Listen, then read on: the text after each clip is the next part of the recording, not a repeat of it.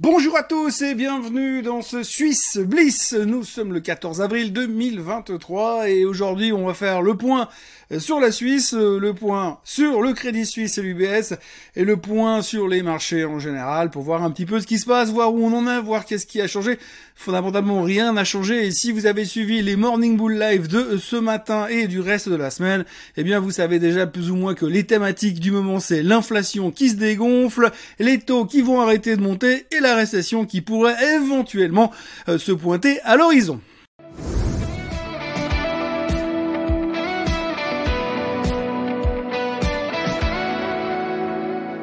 Donc oui, point de situation, eh bien, euh, semaine écourtée en Suisse tout d'abord, puisque lundi c'était le lundi de Pâques, donc euh, fermé, et donc on a attaqué la journée le mardi. On a eu une journée où on a eu, euh, enfin une semaine plutôt, où on a eu quand même pas mal de détachements de dividendes, puisqu'on a eu, on le verra, on en reparlera tout à l'heure, mais on a eu des boîtes comme Zurich, comme Suisse qui ont détaché, et plein d'autres, ce qui fait que, eh bien, on a eu deux trois variations à l'intérieur de l'indice, mais l'un dans l'autre, ça se passe plutôt pas mal, hein, comme un peu à l'image du reste du monde. Aujourd'hui, on est vraiment concentré sur le fait que le CPI américain est en train de ralentir. On l'a vu en début de semaine. Tout le monde n'est pas d'accord parce qu'à l'intérieur du CPI, il y a quand même deux trois choses qui montrent que ça monte quand même. Euh, on a vu aussi que le PPI ralentissait hier aux États-Unis, c'est encore une bonne nouvelle. On parle que très peu du fait que les euh, les, les chiffres de l'inflation ne diminuent pas en Europe, pas du tout par rapport à ce qui se passe aux États-Unis. Mais comme d'habitude, les États-Unis sont le nombril du monde, donc on reste concentré sur ce qui se passe à New York principalement pour pouvoir avoir une vision du futur, donc on se concentre uniquement là-dessus. La question qu'on peut se poser au niveau de l'inflation, c'est oui, en Suisse ça va bien, on a de la chance, c'est formidable, tout est fantastique. Alors tout est fantastique, oui. Par contre, si on regarde deux, trois petites choses quand même, il faut quand même noter que globalement, dans le monde, aujourd'hui, le sucre est au plus haut de tous les temps. Donc effectivement, vous me direz oui, mais moi je mange pas du sucre tous les jours. C'est pas vrai. Vous en mangez tout le temps dans plein de choses. Donc du coup, bah le sucre, tout le monde est touché directement ou indirectement au niveau de l'inflation. Nous en Suisse, de toute façon, quoi qu'il arrive, chaque année, on a les assurances maladie qui nous font péter l'inflation, mais ça, on n'en parle pas trop parce que ça fâche. Donc du coup, euh, eh bien, on a quand même une certaine inflation qui est un peu dérangeante et ça s'entend de plus en plus, même si les chiffres bruts sont moins impressionnants que ce qu'on peut voir chez nous voisins euh, français ou ailleurs, à l'étranger. Donc du coup, euh, on a une semaine où on se rassure par rapport à l'inflation, où on se dit, ben vu que l'inflation est en train d'être vaincue, eh bien la logique voudrait qu'à terme, effectivement, et ils vont commencer à arrêter de monter les taux. Donc c'est vraiment le scénario du moment. Là, à l'heure où je vous parle, vendredi matin, 14 avril, tout le monde est plus ou moins convaincu que les taux, eh bien, ils vont arrêter de monter. On aura peut-être encore une dernière hausse début mai, mais après, ça sera terminé. En tout cas, pour ce qui est des États-Unis, c'est pas du tout le cas du côté de la BCE et on ne sait pas trop ce que la BNS va faire. Il faut dire que la BNS, pour l'instant, elle a bien d'autres problèmes, puisque cette semaine, il y a eu un désaveu massif euh, au niveau de la l'espèce de takeover du Crédit Suisse qui a été mis en place par nos autorités, par notre triplette magique fédérale, BNS, FINMA et Conseil fédéral. On y reviendra un petit peu tout à l'heure. Et puis, ben, grosso modo, on voit que les marchés vont relativement bien, même si, encore une fois, comme je le disais ce matin dans le Morning Bull euh, live de tout à l'heure, eh bien, il y a quand même beaucoup de gens qui sont extrêmement méfiants et ça revient régulièrement avec beaucoup de négativisme. J'en parlais de cette semaine, il y a un malade mental qui est venu parler d'une baisse de 92% sur le Nasdaq qui va venir d'ici le mois de juin. La bonne nouvelle, c'est qu'on n'a pas beaucoup de temps à attendre. On a Monsieur Robini qui vient tous les quarts d'heure nous dire que c'est la fin du monde. Ça, on a l'habitude, plus personne ne l'écoute depuis longtemps. À côté de ça, vous avez toutes les banques d'affaires, quasiment sans exception, euh, qui ont une vision extrêmement négative des prochains mois, parce qu'effectivement, pendant que nous, on se concentre sur le fait que l'inflation, ça va mieux, les taux vont arrêter de monter, eh bien l'inflation, elle arrive en galopant. Il y a aussi un truc euh, qui dérange euh, depuis quelques jours quand même assez de manière assez conséquente, eh bien c'est la problématique du pétrole. Alors le pétrole, vous l'avez vu, vous vous en souvenez il y a deux semaines, ils ont annoncé qu'ils allaient couper la production pétrolière de l'ordre de 1 million de barils euh, par jour, ce qui fait que quand même ça fait mal, donc ça a fait monter le baril. Depuis le baril a pris quand même quasiment 10 euh, dollars plus ou moins depuis les plus bas. Donc ça fait quand même une performance assez spectaculaire sur le baril brut. Euh, pour l'instant, tous les chiffres qui sont sortis, tous les chiffres économiques que l'on voit sont pas calculé avec l'augmentation du baril. Donc il faudra quand même s'attendre à deux trois corrections spectaculaires pour les chiffres du mois d'avril qui sortiront bien sûr au mois de mai, mais ça sera après la Fed. Donc de toute façon, on s'en fout puisqu'aujourd'hui on a le regard directement fixé sur la Fed, c'est notre préoccupation principale. La Fed bien sûr et les publications trimestrielles qui commencent à partir de maintenant tout de suite puisque tout à l'heure euh, à l'heure où je publierai cette vidéo, eh bien on sera en pleine publication des chiffres trimestriels des grosses bancaires américaines et puis ensuite, ça va commencer à délivrer sur la tech dans les 10 jours à venir. Et donc, c'est là qu'on va commencer à rigoler parce que quand on voit la performance des marchés technologiques ces derniers temps, eh bien, il faudra pas décevoir. Faudra pas décevoir parce qu'à la moindre déception, je pense qu'il y aura deux, trois prises de profit qui pourraient être spectaculaires. Mais encore une fois, et on le verra sur les analyses graphiques de tout à l'heure, sur la photo graphique, on va dire, que ça continue à aller plutôt pas mal et que c'est plutôt euh, encourageant. Et franchement, euh, même si j'abonderais, j'aurais tendance à vouloir abonder dans le sens de ces banques d'affaires qui sont très prudentes, Force est de constater que pour l'instant le marché ne veut pas baisser et euh, que tout ce qui est mauvais est considéré comme bien parce que ça veut dire qu'on va arrêter euh, de monter les taux et que de ce côté-là, eh bien ça donne une certaine euh, envie d'y aller. Alors peut-être que c'est de la spéculation, peut-être qu'on est en train de construire, reconstruire encore une fois une nouvelle bulle. Mais toujours est-il que l'un dans l'autre, eh bien, ça va plutôt pas mal et les performances sont plutôt satisfaisantes sur cette semaine. Et ça, malgré le pétrole qui va commencer quand même à nous faire un, deux, trois soucis même si de plus en plus de monde est conscient que les taux vont commencer à baisser. Donc on est un peu, encore une fois, je le disais cette semaine, je me répète parfois, je sais, on est en train de faire un grand écart entre l'inflation et la récession. Pour l'instant, la récession, on veut pas trop en parler. En tout cas, on en parle un tout petit peu, mais alors on n'en a pas peur du tout pour le moment. Mais je dis bien pour le moment. Et c'est pas dit que l'on continue à fonctionner comme ça encore très longtemps. On attaque avec la performance des assets class cette semaine. Alors bien évidemment, euh, aujourd'hui, cette semaine, le gros vainqueur, c'est le Bitcoin qui a donc passé les 30 000 dollars. Tout le monde est chaud bouillant sur le Bitcoin. Si vous regardez un petit peu, euh, et là encore, j'ai pas les terres, mais les terres a reparti les 2000 aussi, sauf erreur. Donc tout le monde est super euh, chaud sur euh, les les crypto-monnaies de nouveau. Ça revient, hein. ça revient à la mode. La cassure du Bitcoin aurait été importante. Alors est-ce que cette cassure du Bitcoin a été induite par le fait que les, les gens cherchent des moyens de se planquer dans d'autres classes d'assets que les actions classiques? Parce qu'on vient de sortir de cette crise de, des bancaires qui fait de toute façon toujours un peu peur. On voit quand même que si on regarde les sondages qui ont été faits ces derniers temps, on a une perte de confiance massive en le système bancaire. Alors est-ce que les gens sont en train de chercher des alternatives? Ceci expliquerait peut-être cela. Autrement, on notera que l'argent repart, l'or continue sa performance puisqu'on est toujours bien installé au-dessus des 2000 et techniquement on va aller au plus haut historique sur l'or, c'est une quasi-certitude. Après vous avez euh, l'Italie qui prend 1,8% et puis vous avez le pétrole qui prend quand même 1,7% sur la semaine et ensuite les indices américains qui se comportent relativement bien même si le Nasdaq est un peu en retrait parce qu'on sent qu'à la moindre contrariété, eh bien, on vend les technos en premier, vu la performance qu'elles ont déjà affichée. On verra sur les graphiques tout à l'heure que le Nasdaq a déjà pris quasiment 25% euh, euh, depuis les plus bas, et donc on est clairement rentré en bull market.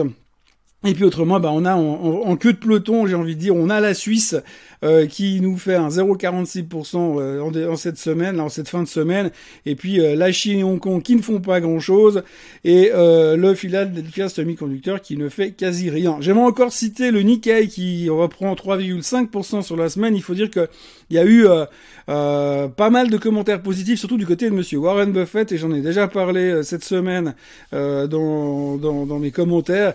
le Japon est en train vraiment de, de, de faire quelque chose d'assez intéressant, et en plus, Monsieur Warren Buffett a déclaré à mot couvert qu'il était en train de chercher par tous les moyens des solutions d'investissement au Japon parce que pour lui, il y avait un mouvement qui était en train de se dessiner qui était relativement intéressant. Donc, à surveiller attentivement ces euh, prochains temps. Si l'on passe au SMI, alors le SMI euh, sur une semaine c'est un peu difficile à se rendre compte vraiment parce qu'il y a eu beaucoup de détachements de dividendes. Euh, je vais y revenir juste après ça. Euh, donc nous avons euh, Richemont qui prend la tête, suivi de Crédit Suisse qui ne veut pas dire grand-chose, et d'ABB qui a été upgradé durant la semaine. Il faut dire qu'il s'est pas passé grand-chose à l'intérieur du SMI, si ce n'est les histoires du Conseil fédéral et du, du Palais fédéral à Berne, plutôt, on, va y on en reparlera aussi tout à l'heure. Mais grosso modo, il s'est pas passé grand-chose, si ce n'est ces détachements de dividendes. Et Richemont, eh bien Richemont remporte le pompon, le pompon, puisque tout le secteur du luxe est de nouveau en, en pleine euphorie, j'ai envie de dire, avec les bons chiffres de LVMH qui ont été publiés cette semaine. On est rassuré sur le fait que même si on ne voit pas tant de Chinois que ça dans la rue, dans les magasins de luxe, ils continuent à importer comme des malades euh, tout ce qui euh, peut euh, ressembler à quelque chose qui brille ou qui fait un petit peu classe.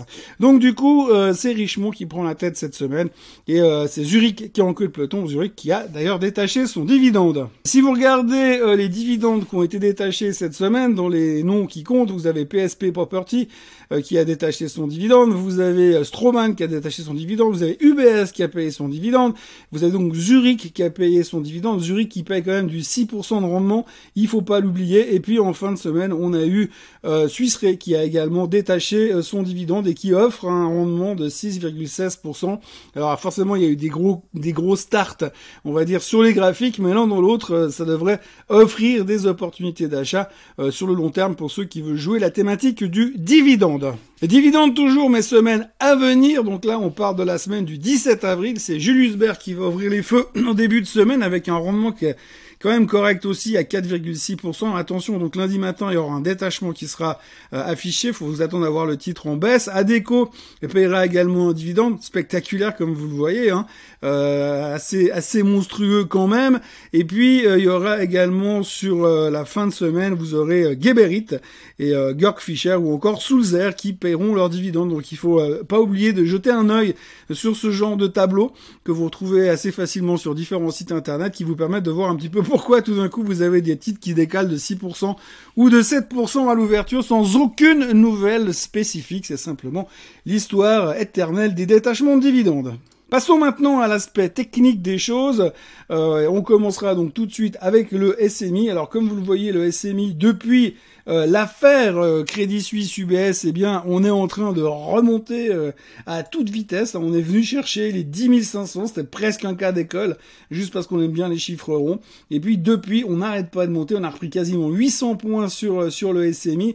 Et si on clôturait encore ce soir dans une configuration optimiste en dessus on va dire des niveaux des 11 300, eh bien ça voudrait dire qu'on s'ouvrirait la porte pour aller chercher bien plus haut et le target évident me semblerait en tous les cas comme ça vite vite signalé, je dirais qu'on pourrait aller rechercher euh, cette tendance, ce canal haussier qu'on a ici.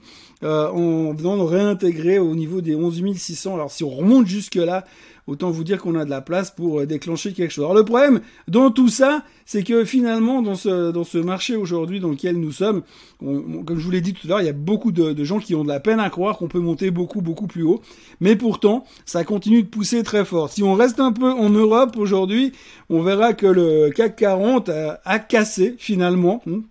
J'en ai parlé plusieurs fois durant la semaine dans le Morning Bull. Hein, on avait cette résistance assez euh, impressionnante dans la zone des 7400. On a tapé une fois, on a tapé deux fois, trois fois dans toute cette zone-là. On est revenu, on a hésité plusieurs jours. Plusieurs fois cette semaine, on a cassé, terminé en dessous et repassé en dessus. Finalement, hier, grâce à LVMH, on est passé en dessus. Le CAC 40 est en train de tester le niveau des 7500 qui n'est pas vraiment un niveau, c'est plutôt une résistance là aussi euh, avec des chiffres ronds psychologiques. Euh, autant vous dire que si on s'établit au-dessus des 7500 sur le CAC, tout le monde va commencer à parler d'aller chercher euh, les 8000 et comme personne n'est vraiment dedans, enfin on a l'impression que personne n'est vraiment dedans, il pourrait y avoir aussi des accélérations. Et c'est ça le problème aujourd'hui, c'est que les fondamentaux nous laissent supposer qu'on peut vraiment avoir euh, un marché qui pourrait démarrer sans qu'on comprenne vraiment pourquoi et que tout d'un coup on se retrouve quasiment obligé de courir derrière. Le S&P 500 est toujours dans son canal haussier comme vous le voyez. Hein. Alors nous on va devoir sur le S&P, la grande question ce sera d'aller chercher euh, ces niveaux-là, les 4200 plus ou moins sur le S&P pour aller casser des hauts, les, les récents plus hauts. Et puis surtout, alors là où on va devoir aller chercher quelque chose d'assez euh, important pour nous, ce sera d'aller rechercher les, euh, les 20% de rebond depuis les plus bas. J'en ai parlé ce matin, encore une fois. Donc les plus bas du mois d'octobre, du 13 octobre, euh, nous montent aujourd'hui. Si on va casser les derniers plus hauts, on sera à 19,7% de rendement. Et si on clôture en dessus des 4240, on sera à 21% de rendement depuis le mois d'octobre sur le S&P 500, ce qui veut dire la fin du bear market et le début d'un nouveau bull market sur le S&P 500. Donc c'est un peu ce que tout le monde regarde aujourd'hui et c'est ce qui continue à donner une certaine dynamique au marché. Euh, quand je vois un peu comment se comportent les, les stochastiques ici, euh, j'ai encore quelques doutes. Par contre, si je vais jeter un œil sur le Nasdaq, eh bien je vois que clairement on est en train de casser, de rebondir de nouveau. Donc vous voyez si on regarde très précisément ce qui s'est passé un peu ces derniers temps, on avait cette euh, pseudo-résistance avec les anciens, euh, les anciens hauts qu'on avait fait au mois de février. On a hésité, on a cassé, on a démarré, on est revenu se chercher, tester l'ancienne résistance devenue support, et à partir de là, euh, le Nasdaq donne l'impression de vouloir repartir de manière assez impressionnante à la hausse.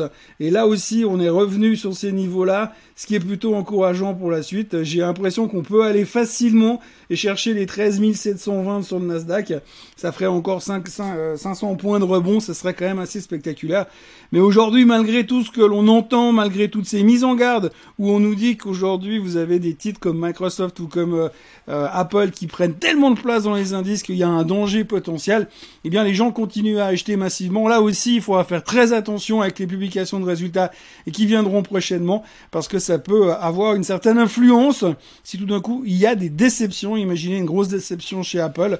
On l'a vu cette semaine avec des mauvaises ventes de PC. Ça pourrait faire quand même très mal. Il y a une chose que je suis obligé de vous montrer parce que quand je regarde les graphiques, globalement, tout a l'air d'aller pour le mieux et tout pointe en direction de plus haut.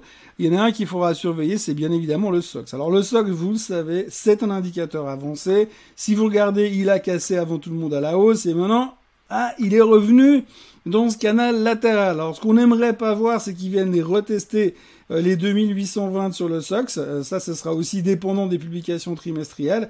Une grande partie du mouvement a été aussi induite par Intel qui aujourd'hui est beaucoup monté. Donc s'il déçoit vos résultats, ça peut aussi faire très mal. Donc on doit faire attention. Là, on est en phase d'hésitation. Ce serait bien que le SOX réussisse à confirmer et revenir s'établir en dessus euh, de la résistance des 3130 pour pouvoir rassurer un petit peu tout le monde. Mais c'est quelque chose qu'il va falloir observer assez attentivement parce que quand on regarde ce qui s'est passé sur d'autres titres euh, semi-conducteurs, comme Nvidia par exemple, vous voyez qu'il y a de quoi faire pour corriger si jamais il y a des choses qui, qui viendraient à nous décevoir. Et quelques titres que je voudrais vous montrer euh, aujourd'hui euh, en termes de graphique. Donc, bah, souvenez-vous, vous, m'avez déjà assez entendu parler de Rush. Je parlais de ce, point extrême qu'on avait fait à l'époque du Covid en mars 2020, qu'on a été cassé et maintenant on revient en dessus de ce point. Donc c'est plutôt encourageant. On voit qu'il y a pas mal d'intérêt de nouveau autour du bon rush. Chemin est encore long, mais euh, je pense qu'on est en train d'avoir vu les extrêmes bas sur le sur le bon rush. Ça a pas remonté directement euh, à 400, on est bien d'accord. Mais en tous les cas, ça se construit et je pense qu'il faudra surveiller une nouvelle tendance sociale qui est en train de se construire sur le bon rush. C'est ce que j'espère depuis un moment. Puis globalement, dans ce que j'ai appris dans ma carrière, c'est que chaque fois que vous l'achetez sur faiblesse, si vous moyennez régulièrement, de toute façon, à la fin, c'est toujours les boules qui gagnent. Ma chère amie Novartis, alors aujourd'hui tout va pour le mieux dans le meilleur des mondes, hein, on est d'accord. Vous voyez que Novartis est en pleine forme, elle a cassé le haut de son range. Alors il y a, des extrémités quand on va tout en haut, on va chercher les 88 et des poussières, on n'est plus qu'à un franc de ces, euh, de ces hauts qu'on n'a plus vus depuis quasiment deux ans. Euh, donc grosso modo, si on allait chercher ces niveaux-là, il faudra faire attention. Parce que je me demande quand même, alors je sais qu'il y a eu deux trois bonnes nouvelles au niveau des médicaments, mais tout bullish que je suis, je me demande à quel moment elle va pas revenir dans ce range. Et euh, on l'a vu, hein, euh, ça fait des mois et des mois que je vous parle de ce range. Donc si tout d'un coup elle fait, euh, elle montre le moindre signe de faiblesse, moi, je jouerais bien un retour euh, dans le range pour aller chercher en bas. Bon, il faudrait que le SMI se calme aussi dans sa dans sa grande euh, mensuétude, mais je pense que si on voit une faiblesse de Novartis, il va falloir surveiller euh, pour se positionner en essayant de voir ce qui a joué dans le sens baissier sur Novartis, parce qu'on voit quand même que ce range-là fonctionne relativement bien, et après un rebond de quasiment plus de 10%, 15% sur Novartis, je vois assez mal où est-ce qu'on irait chercher l'énergie pour continuer encore euh, beaucoup plus haut? On en arrive à ceux qui ont détaché les dividendes. Hein. Donc Zurich, si vous en y aviez, bah forcément ça fait un trou sur le portefeuille, mais c'est pas grave, c'était juste un détachement de dividendes. On est revenu sur les bas du range, donc pas grand chose à dire. Euh, je pense que ceux qui jouent de l'investissement via les dividendes doivent continuer à profiter de ces opportunités de détachement de dividendes pour se repositionner. Euh, le dividende est confirmé, les, les rendements sont plus que corrects. Il n'y a pas trop de questions à se poser et c'est pas la seule, puisque l'on a également euh, la Suisse qui a donc détaché son dividende, qui se fait allumer d'ailleurs, évidemment. Donc vous voyez, le détachement de dividendes, on revient sur les 86.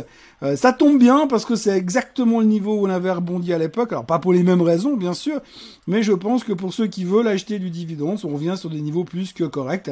Donc voilà, on pouvait aller faire des extrémités à 83 pour tester la moyenne mobile des 200 jours, mais globalement, c'est juste des détachements de dividendes qui font et qui induisent ces mouvements assez spectaculaires. UBS Group a donc détaché également son dividende. Hein. Cette semaine, ça se voit pas beaucoup, hein. ça a détaché puis direct ça repart derrière. Bon, les, dividendes sur les bancaires sont un peu moins impressionnants que sur les assurances quand même forcément. Donc du coup, eh bien, euh, l'UBS se retrouve relativement bien positionné. Il faut surtout retenir au niveau d'UBS et de Crédit Suisse, c'est que cette semaine, eh bien, on a eu quand même beaucoup de bruit dans les médias parce que les politiciens suisses se sont énervés.